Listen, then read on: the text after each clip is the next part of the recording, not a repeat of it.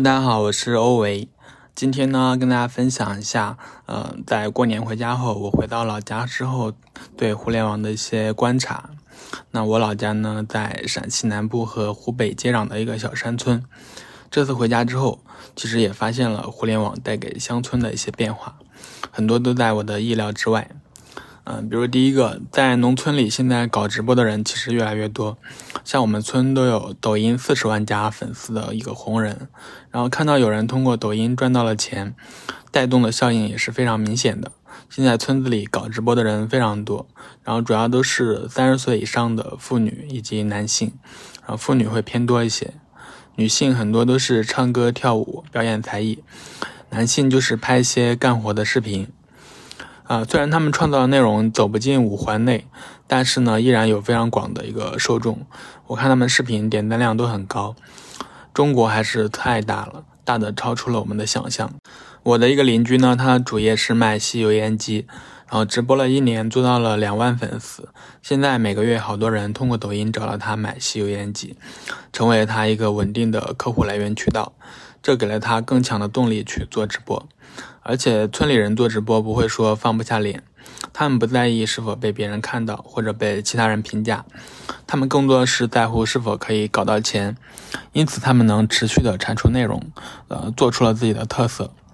那第二点呢，其实我想说是抖音的影响力真的很大，它改变了村里人接触信息的一个渠道，啊，像我爸我妈基本上都不看电视了，晚上都在刷抖音。抖音改变了农村人的一个娱乐方式。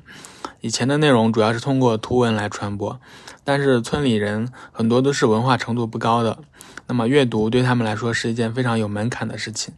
而且大部分村里人因为长期干活，加上上了年纪，视力并不好，因此也并不喜欢阅读文字系的内容，他们更喜欢简单直接的视频。那短视频对他们来说呢，就是一双新的眼睛，帮他们打开了以前图文才可以触及到的内容，因此极大的扩充了他们的精神世界。他们就像一线城市的人群阅读图文一样，将短视频作为自己的主要信息源。呃，第三点呢，对于文化程度低的人来说，抖音其实是他们学习新技能的一个平台，效率高，而且信息足够丰富。就像我妈现在主要做啥菜都在抖音上看各种视频学习。在抖音上，各种教程层出不穷。抖音未来在各个垂直商业都很有可能长出参天巨树，比如说，啊，做饭呀、开车呀、农具修理这些农村人比较关心的技能，在抖音上都可以找到视频。短视频以非常高效的方式填满了农村和城市信息流通的一个鸿沟。那信息流转的越快，财富也流转的越快。相信这将为农村带来更多的一个发展机会。啊，第四点是抖音极速版给的现金奖励，其实对于下沉人群的吸引力还是非常强的。现在看电视还是要花钱的，需要开会员。那么看抖音呢，反而可以赚钱。对于低收入人群，既可以摆脱无聊，又觉得占了便宜，给了他们刷抖音的一个心理动机。不要小看了一毛两毛的奖励，在中国绝大部分人的时间是不值钱的。他们在不干活的时候就想着怎么消磨时间。目前农村最主流的娱乐方式就是打麻将，不像城市的人群有丰富的选择。但目前刷抖音也成为可选项之一。相信未来瞄准呃乡村人群的一种娱乐方式，也是一个潜在的机会。他们有很多很多的时间，也有很多很多的注意力，把这些注意力聚集起来，就可以产生巨大的力量。那第五点呢？抖音其实现在也在构建本地的圈子，像我们县有粉丝八十万加的一个网红，粉丝也基本上都是我们县级周边的人群，啊，他在整合本地的农产品资源，对外销售赚差价，以及每天通过直播来赚钱。当有一个人验证了这条路可行之后，模仿者纷纷行动起来，进一步带动了抖音的下沉。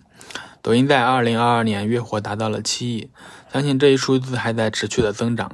抖音也像微信一样，逐渐构建起了自己的生态，并且抖音的生态更加开放，它可以帮你触达更多的用户。你可以用抖音来做陌生人的生意，用微信来沉淀熟人客户。抖音和微信站在天平的两端，走出了不同的道路。对于普通个体来说，目前两个产品都是非常好的，可以给你带来增量的一个渠道。第六点，抖音今年过年在推熟人面对面加好友，是要进一步拿到熟人关系链。在下沉市场其实走得很好，相相信二三年微信的压力可能会更大。一旦抖音有了比较全面的熟人关系链，腾讯的优势将大幅减少。那抖音在顺势推出熟人社社交，很可能会切走腾讯的蛋糕。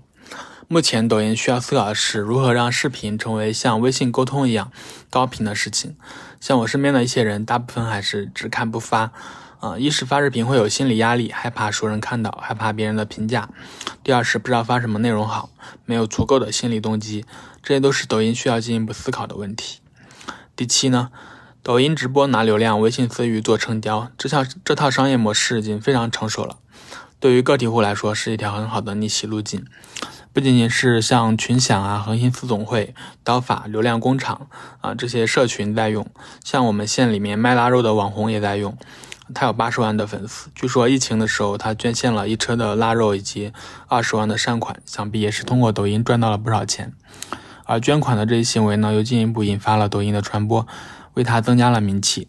呃，虽然我们在一个县，但我平时在深圳，所以从来没有刷到过他的视频。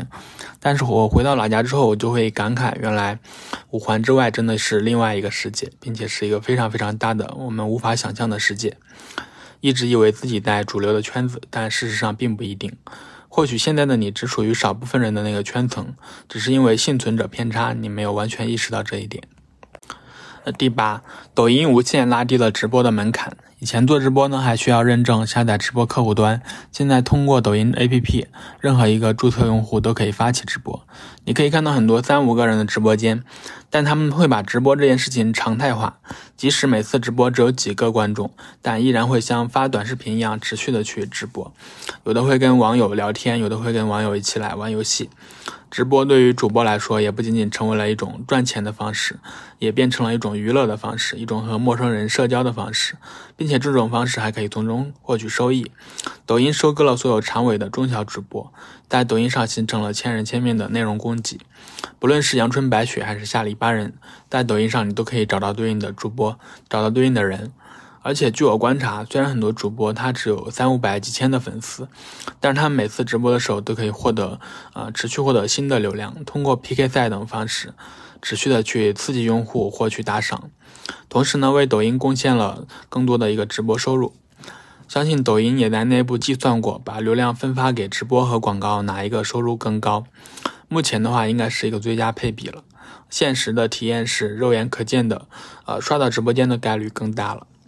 抖音直播未来的想象空间还很大，除了娱乐呢，还有带货。